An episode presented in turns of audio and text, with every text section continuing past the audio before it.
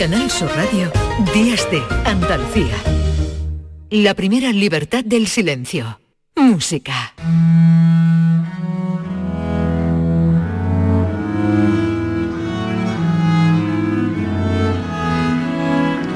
En 11 minutos llegaremos a las 11 de la mañana, llegaremos al final del programa, pero claro, nunca terminamos sin dar la bienvenida a nuestro querido maestro José Manuel Gil de Galvez. Hola José Manuel, ¿qué tal? Buenos días. No escucho yo a José Manuel Gil de Galvez, que creo que está ahora sí. ahora sí, buenos días Carmen, ¿cómo estamos? A ver, ¿esto qué es? Estoy en Málaga, ¿eh? No me he ido a la Ponia, ¿eh? No, no, digo, a ver dónde lo cogemos. ¿eh? no, no, ya estarás descansando, ¿no? De ese... Uh, bueno, a ver, estuve conciertos, mañana otra vez concierto, ahora por aquí, pero bueno, estando en casa siempre se está, se está a gusto, está a gusto. Y aquí en Andalucía, obviamente. Bueno, y de un andaluz, ¿verdad? O de otro andaluz vamos a hablar eh, en estos minutos de... Efectivamente, se, mira, estamos dibujando la música del siglo XVI ah. en, Andalucía. Hemos repasado Cristóbal de Morales, Francisco de Guerrero, Juan Navarro Hispalensi. Y hoy, fijaros que nos vamos a ir a Écija, ni más ni menos, ¿eh? Ah. con, el, con Fray Juan Bermudo. Eh, fundamentalmente Juan Bermudo eh, fue un teórico, aunque también compositor, que es lo que estamos oyendo ahora, su, su panelingua gloriosi para, para violas de gamba. Y vamos a ir viendo la importancia que tuvo porque eh, hizo un tratado denominado la Declaración de Instrumentos Musicales en 1555 que supuso el tratado de música más importante de todo el siglo XVI. ¿Y eso qué quiere decir? Que en España en ese momento la música estaba a la vanguardia de todo el mundo, lo que es la música eh, docta, ¿no? la música académica, la música realizada. ¿no? Por tanto, en Écija eh, se acuñó eh, el, tratado más importante de, la música de este siglo XVI. ¿no? así que estamos mm, dibujando un escenario, bueno, eh, eh, hoy seguramente los actigitanos nos estarán escuchando. Sí. Eh, yo recuerdo haber tocado allí que tienen una, la Plaza de España maravillosa, que le llaman el Salón. Sí, sí, bueno, un pedazo de salón además que tienen allí. No vea, menuda plaza bella que tienen allí. y, bueno, y tienen un, paisano suyo que fue muy importante y que a veces no se habla mucho porque claro, ha pasado casi 500 años. Eso nosotros, pero nosotros lo traemos aquí, sí, pero hay, sí. pero hay otros que incluso de 500 y mil años y se habla y, nosotros lo que queremos es eh, poner en valor y además aquí esa expresión tiene mucho sentido, ¿verdad? Efectivamente. A, nuestros compositores andaluces. Sí, pues mira, eh, mi colega, el doctor Luis Díez, ha investigado mucho sobre, sobre este personaje, sobre Juan Bermudo. Él, él, es profesor de la Universidad Camilo José Sela y nos va, nos va a situar el quién, quién era, quién era Juan Bermudo. Hay que decir que Juan Bermudo no llegó a la música desde temprana edad. Desde muy joven ingresa en órdenes menores, se educa en Sevilla y en Alcalá de Henares y llega a la música a través de un periodo de larga convalecencia por una enfermedad en la que primero de un modo autodidacta pues va profundizando en el estudio de la música y surge en él el interés de compendiar y transmitir todas esas reglas de la tradición musical pitagórico-platónica. Bueno, eh, lo que está diciendo es que está unando eh, la, teoría, que hasta entonces había mucha, sobre ah. cómo se tiene que tocar, sobre la práctica. El tratado de Juan Bermudo es que empieza a explicarle a los músicos cómo tienen que hacer la música y lo deja de una manera escrita, no transmitida de una forma oral o, mostrada con el instrumento. ¿no? Esto tiene una trascendencia vital porque el Renacimiento, la música que se hacía con los instrumentos aún no estaba bien vista, porque lo que estaba bien visto era el canto, obviamente. Mm. La música instrumental era para acompañar el canto, no para ser música por sí misma. ¿no? exactamente, mm. exactamente, ¿no? Bueno, se retiró por una enfermedad a ver libros, a ver libros era leer, leyó un montón de autores. Bueno, es que leer eh, libros en esa época era una profesión.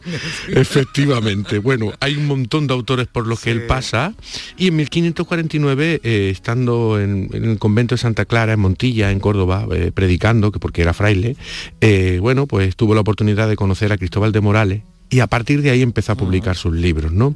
En esta declaración de instrumentos incluye 13 composiciones para órgano, aunque no, no se considera compositor, él mismo dice, creo, por cierto, que en España hay, en cantidad y calidad, tanta música que puede ser útil a los instrumentistas, que la mía no era necesaria, pero ciertos amigos me importunaron para que hiciera imprimir música destinada a la ejecución. Hasta de las Indias me han rogado que lo haga.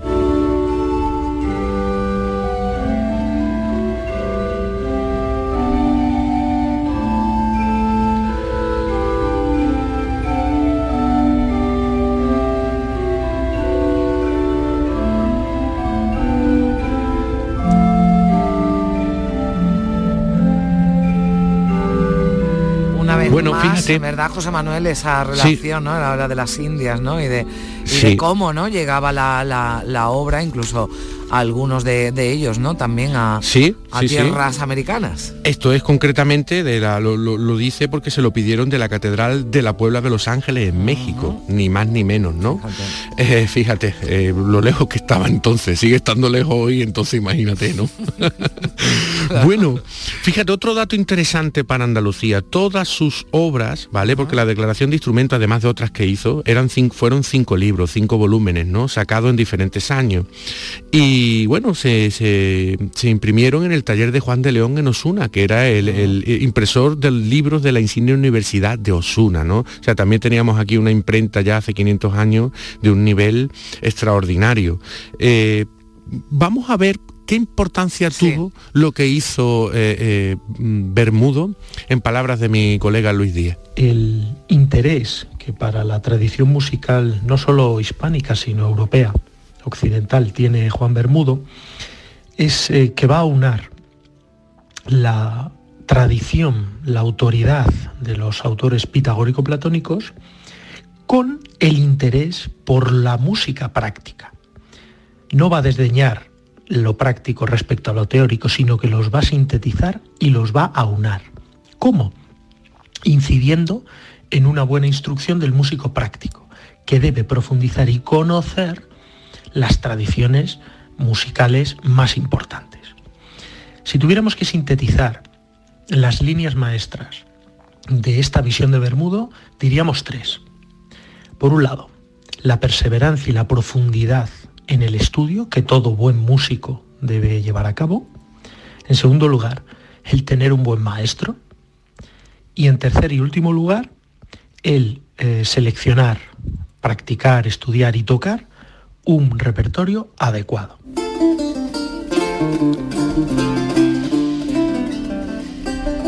Bueno, pues ah, ahí está esa descripción, ¿no? Que hace. Sí, está muy clara, muy, muy, muy bien sintetizada que básicamente esas tres condiciones, eh, hoy día cualquier estudiante de música es una de las cosas que se tiene que proponer, obviamente, o sea, sigue estando muy vigente, ¿no? Y está dicho hace casi 500 años, ¿no? Mira, estamos escuchando a la Pavana 6 de Luis de Milán, un mm. gran compositor, y estamos escuchando una vihuela basada en la que Juan Bermudo describía en esta declaración de instrumento, porque la declaración de instrumento también describe los instrumentos y explica cómo se deben de usar, la vihuela, el rabel, el arpa y y, el órgano.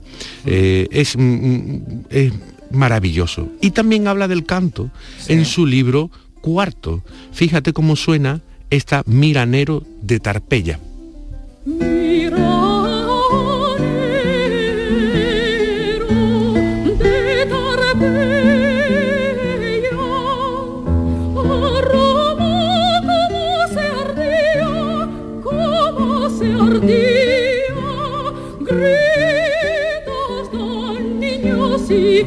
También en esa declaración de instrumentos musicales. Exactamente. La voz también ya considerada, ¿no? Como instrumento musical. Está eh, la gran cantante Pilar Lorengar interpreta esta eh, Miranero de Tarpeya. Ya hablaremos algún día de esto de Miranero, porque sale incluso en el Quijote de Cervantes eh, por, por un error y él hace bromas con esta cuestión. Y es muy interesante, ya, ya, lo traeremos, porque hay mucha música detrás de esta, historia.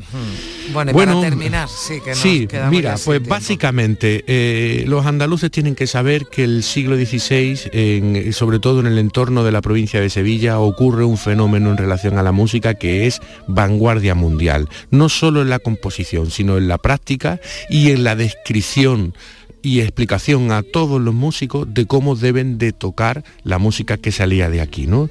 Eh, mm, eh, digamos que en este momento, eh, en esta materia, mm. estamos evidentemente en el centro del mundo, ¿no? y todo esto, pues desde el puerto de Sevilla y de Cádiz, fue trasladado a, las Indias que se conocía entonces y lo que hoy conocemos como Hispanoamérica. Bueno, José Manuel, lo vamos a dejar aquí porque no sé si nos has escuchado, pero estamos, bueno, esta mañana, ¿no? Algo eh, conmocionados por la muerte, ¿no? Que hemos conocido de, Concha Velasco, así que vamos a despedirnos con ella, si te parece, te mando un beso Me parece muy bien. Y, un beso para su familia. La próxima semana.